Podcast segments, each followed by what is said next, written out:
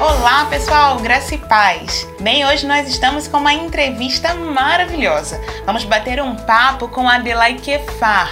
Ela é líder de projetos sociais incríveis lá no Novo Gama, no Distrito Federal. E como você sabe, a gente está encerrando o Maio Laranja, essa campanha de combate ao abuso sexual infantil, e a gente convidou a Adelaide para bater um papo com a gente sobre isso.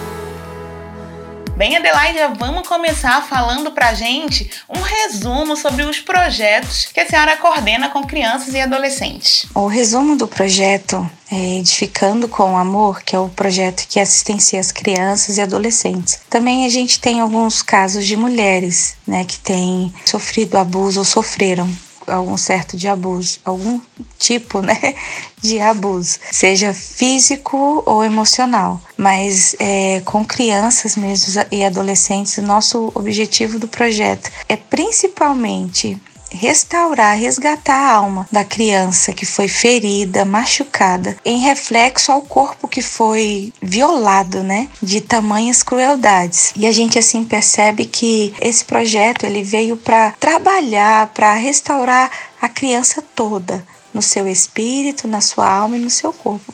O espírito porque ela tem uma consciência de quem ela é e do que Deus fez para a vida dela, sabe? O resgate, a sua identidade principal, né? O resgate da sua pureza no seu espírito, na sua inocência. E a gente tem, assim, é, alguns, dire, algumas direções no projeto: rodas de conversa, cursos, terapias. Hum, assim, Deus tem feito uma obra linda, sabe, Thaís? De um, que a gente tem visto o resgate de muitas, muitas crianças. Mas o resumo mesmo do projeto é esse: é trazer a criança e o adolescente a viver novamente aquilo que ele foi projetado para viver, a vida plena em tudo, no seu espírito, na sua alma e no seu corpo, tratando a alma, transformando ela, né, ensinando para que eles entendam que a mente deles, né, foi e precisa ser transformada através da palavra, entendendo quem eles são. Amém, Adelaide. Vamos crer mesmo para que mais pessoas se levantem com essa consciência e auxiliem as nossas crianças a,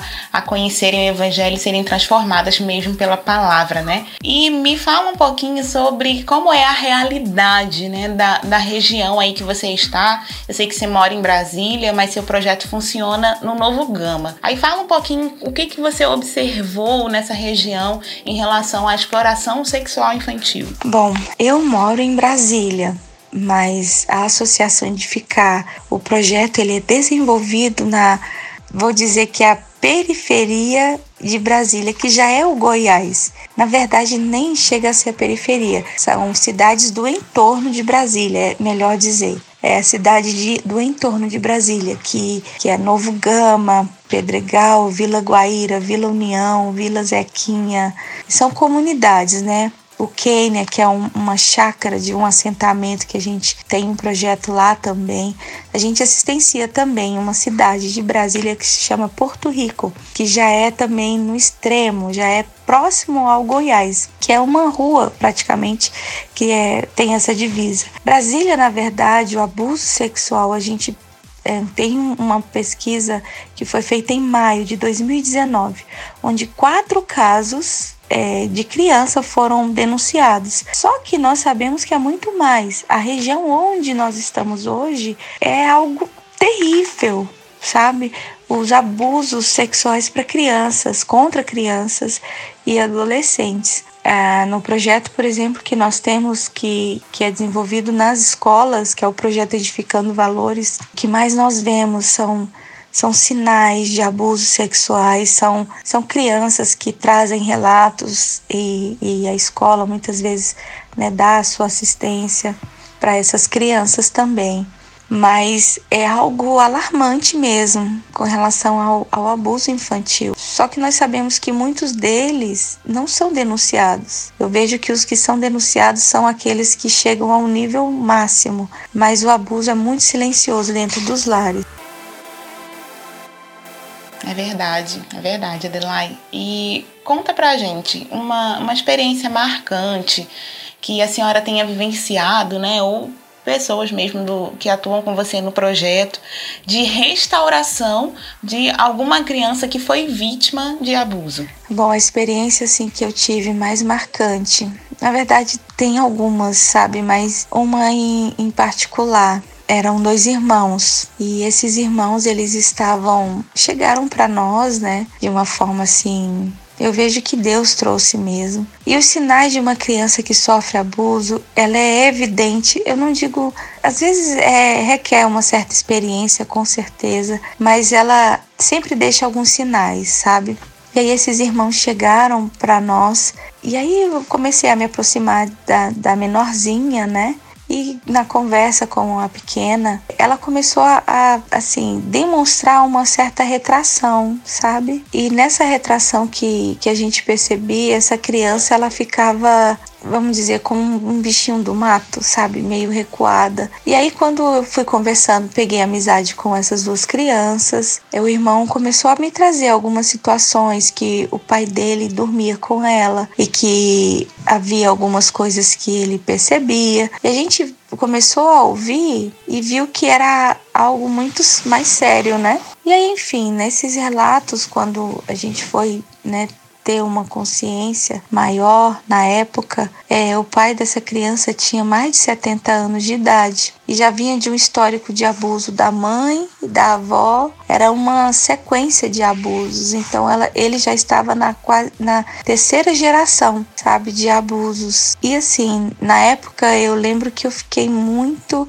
espantada, né, e boquiaberta com tamanho atrocidade. E aí eu lembro que nós, de uma forma sábia também, buscando com relação às autoridades o que poderíamos fazer. Eu sei que o conselho tutelar interviu, algumas coisas aconteceram. E aí onde nós agora estamos resgatando, sabe? É a alma dessa criança. E outros relatos também que de meninas que com oito anos já tinha um quadro, sabe, de abusos, de, não só de um homem, mas de vários homens, ao ponto de depois ela, ela engravidar e abortar a criança. Tem relatos bem bem sérios, sabe? Que a gente, assim, só em pensar é, é doloroso. Mas é, o que eu percebo hoje que esses relatos não se comparam com o que elas estão vivendo nos seus interiores, sabe? Dos seus corações. Porque são dores que, se Deus não chegar a intervir, é, são dores irreparáveis mesmo. Uma menina, eu lembro que chegou para nós, na época ela tinha 11 anos e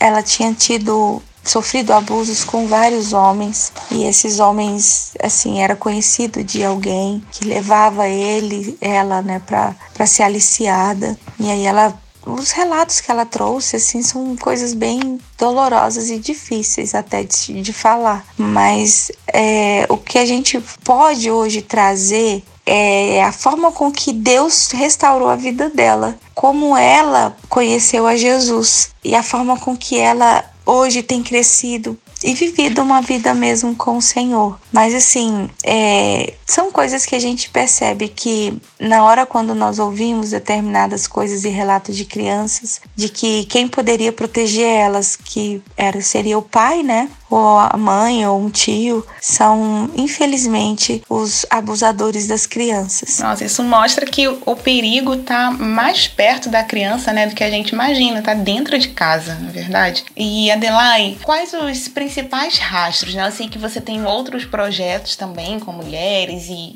tudo mais. Então, quais os principais rastros do abuso na vida adulta que você percebe mesmo nessas mulheres que vivem na prostituição? Que eu sei que você também tem um, um projeto sobre isso. Então, a gente tem um projeto que se chama Rua da Salvação, que atendemos as profissionais do sexo. E a maioria das meninas, a maioria não, eu vou até dizer que 99% das meninas que vivem na prostituição, elas foram abusadas sexualmente. E o, o rastro que vem para elas é um rastro de ódio, raiva, vingança, sabe?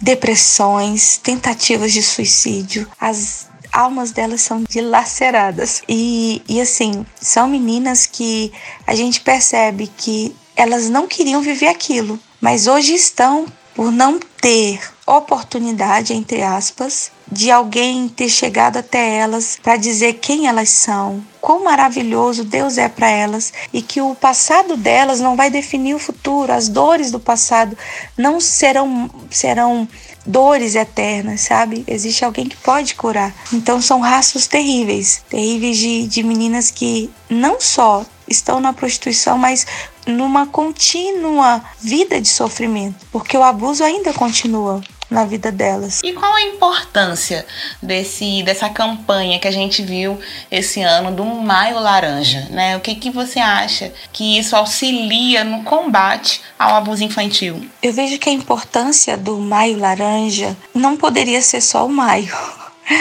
Mas cada mês, um dia para trazer um enfoque e a memória de que as crianças estão silenciosamente sendo, sendo roubadas na sua inocência. E eu vejo que é importante sim, sabe?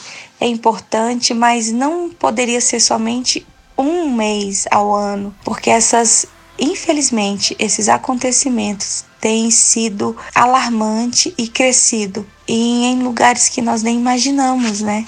Mas é um auxílio, com certeza, e um despertar também para muitos que ainda acham que isso é tão longe. Amém. Vamos crer mesmo que mais pessoas serão despertadas, né? Para ser uma, uma força mesmo para combater isso. E Adelaide, como você vê assim que a gente como cristãos podemos contribuir de maneira individual mesmo para a prevenção e proteção das nossas crianças? Eu penso que o cristianismo, ele veio, Jesus veio para trazer para as nossas vidas essa, esse esclarecimento das, das obras ruins que têm acontecido em tamanhos lugares e principalmente com crianças. Quando Jesus ele fala para Pedro que queria interromper uma criança de chegar até ele. E a Bíblia fala que ele deixai vir os pequeninos, porque deles é o reino dos céus. E nós sabemos que uma criança que a alma é comprometida na infância, se Cristo não entrar, intervir, é um adulto frustrado, é um adulto que tem uma marca terrível para ser curado e sarado. Se Jesus não entrar e vir com a restauração, sabe? Mas eu vejo que o cristão ele precisa contribuir mesmo de uma maneira individual, sabe? Na sua sensibilidade. Principalmente nós temos o Espírito Santo sabe? E essa habitação não veio somente para a nossa vida espiritual, para manifestarmos os poderes do mundo vindouro, mas principalmente o fruto, o amor. E entendemos com o olhar de Cristo que as crianças é do reino e por elas serem do reino, elas precisam estar vivendo as coisas do reino, a alegria no espírito, sabe? A paz em tudo. Então nós como cristãos adultos precisamos proteger as nossas crianças, sabe? Estarmos mais sensíveis, estarmos percebendo mais as atitudes, as ações, não somente no, numa escolinha bíblica onde a criança vai duas horas, fica ali se expondo a palavra, mas tem todo um contexto, sabe? Tem todo um contexto. Verdade, precisamos orar, né, para que mais cristãos se levantem mesmo com essa atenção, né, para a criança para proteger e guardar, em nome de Jesus. E Adelaide, para a gente encerrar, é, eu sei que você também lidera uma igreja, né, ao lado do seu marido. E como você vê que as igrejas, os líderes, podem contribuir para o combate ao abuso de crianças e adolescentes? Eu penso que a igreja, por muitos anos, ela ficou calada, sabe? Abafou muitas coisas sobre o abuso sexual. E infelizmente, muitos dos abusadores conhecem a palavra, não todos, né? Não vou aqui generalizar, mas já ouviu falar sim de Jesus e, e nós como líderes precisamos estar contribuindo sim para o combate do abuso sexual. Então, em uma história, em uma semana, sabe, contarmos a história é, histórias que venham a trazer alertas para as crianças, sabe? Com relação à, à pedofilia, ao abusador, à prevenção, como a criança poderia agir em determinadas situações, histórias que venham focar, sabe, a prevenção para a criança nos nossos cultos mesmo, trazendo a palavra da fé, trazendo a palavra do amor, trazendo as parábolas de Jesus, mas também trazendo as prevenções. O mundo jaz no maligno E nós, como igreja do Senhor, precisamos estar, sabe, conscientes de que é através de nós, como igreja, que vamos trazer o sinal vermelho no sentido do pare, olha, isso não, para muitos. E eu sei que a palavra ela nos ensina a andar com segurança a cada dia. Bom, gente, vamos ficando por aqui. Espero que você tenha se edificado e motivado a orar, a interceder e ser mesmo um canal de bênção de Deus para nossas crianças e adolescentes. Um grande abraço, tchau, fica na paz.